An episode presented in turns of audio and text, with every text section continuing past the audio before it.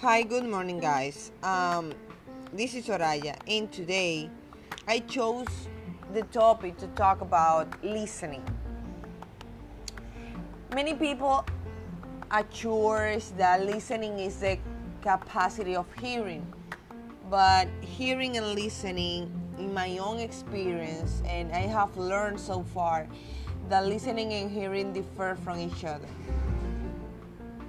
Hearing is the recognition of sounds. Uh, for example, if a person says, I hear you, you are not 100% sure that that person is paying attention to you. But instead, if the person says, I listen to you, so you are sure you have this feeling, this impression that the person is 100% paying attention to you. So you feel it. So today we are going to be developing this topic about listening. Um, so, however, listening, so we already covered the meaning of hearing. Hearing is a recognition of sounds. I hear voices, but you don't actually are paying close attention to what the, those voices are expressing, are conveying, right? Listening instead is to pay attention, is to is to put yourself in or in somebody else's shoes and to get to have empathy, okay, to build rapport. Listening is it goes beyond the uh, those meanings because listening. Okay, let's let's speak briefly about the intentions uh, that get involved when when listening. There are people that listen for well, listen for critiquing listen for judging, listen for objecting, and listen for many other uh, uh, purposes, right? Instead, my recommendation is to listen for just just because. But listen not only that, okay, but listen for for what exactly the person is trying to express. Just try to, to figure out what the person is, try, is saying. Don't try to listen to answer. Don't try to listen to give an opinion. Um, don't try to listen to, to solve a problem or um, uh, or you know don't try to listen for any specific intention. Just try to listen to figure out what the other is trying to say, first of all. And when you listen in the second part, probably uh, you can solve a problem or you can give us an, an advice, etc., etc. But my recommendation is, first of all, listen to figure out what the other is trying to say, its meaning, right? Uh, listening uh, or otherwise listening in this in a second language is really really important. Let's let's figure out let's find out sorry uh, how children do learn during in the in the earlier uh, years. Um,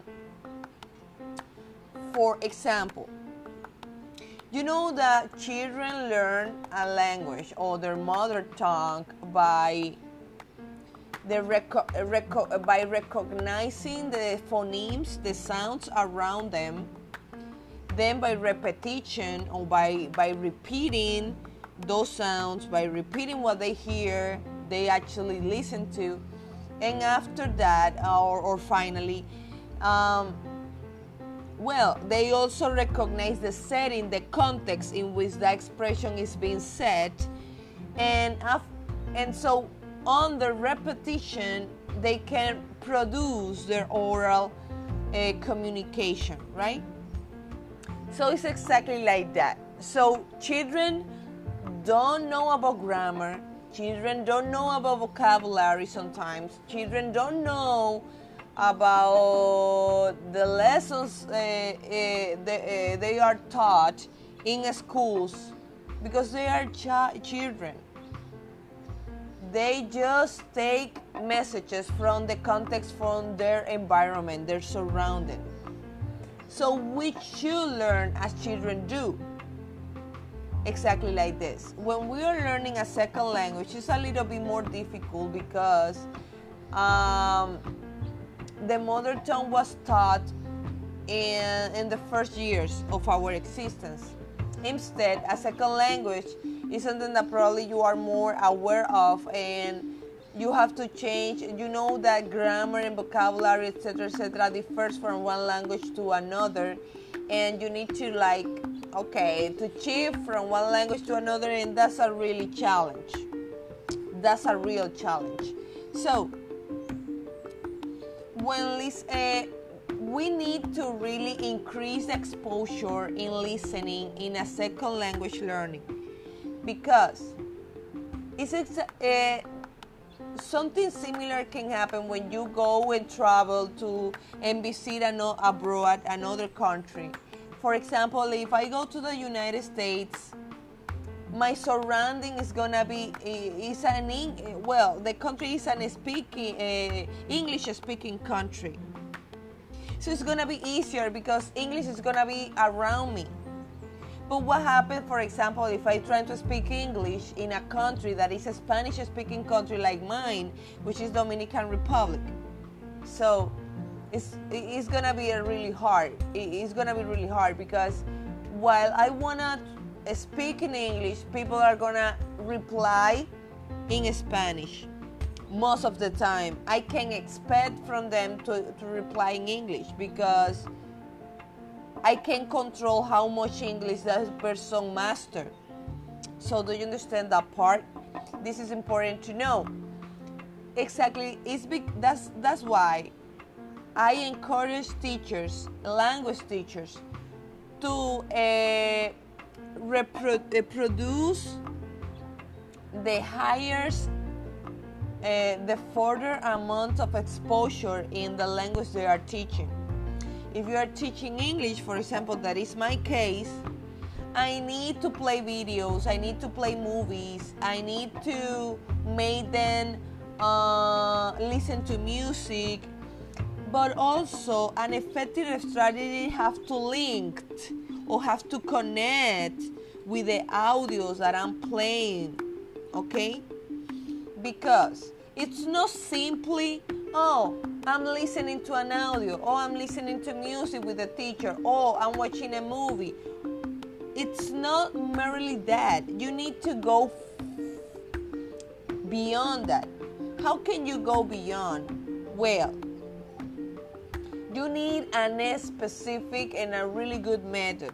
For example, you can implement uh, like a follow-up questions, a comprehension questions, uh, questions. Okay, so first of all, you need to watch. If you are gonna play another, you need to listen to the audio before actually presenting it to the to your students, so that you can uh, get some clues, get some answers, and ask questions about what you saw, what you listened to. If you say an 82 old woman, so you can ask how old was the old woman for a how old was the old woman okay? So these uh, follow-up questions are really important because it's directly assessing or evaluating how much understanding and comprehension uh, the students uh, invested on the audio or the movie they were watching and how much distracted or how much distracted they were okay so basically this is uh, the most important language skill but however is the is the least taught. And uh, not long ago i just finished redacting uh, my thesis, which is an action research project in which I covered the topic. That was the topic of my action research about listening. And I actually created a strategy in this COVID 19 pandemic that I call L2A, that is listen to answer. Uh, in which I, with the use of some apps, applications, uh, so in these times that everyone is holding into their hands uh, a, a, smartphone and everybody is holding a, a, laptop. Not everybody can have a laptop, but m- most of the people uh, do have uh, uh, a smartphone. So I can I can make use of applications or even a, a, popular software which is the, the YouTube to really implement and to really uh, introduce a lesson using videos, using audios so that students can get more self-reliance, self self-possession in the language they are they are trying to learn. They are learning. So so it's important that we can do that. So thanks for listening to me and hope to see you the next time. Bye.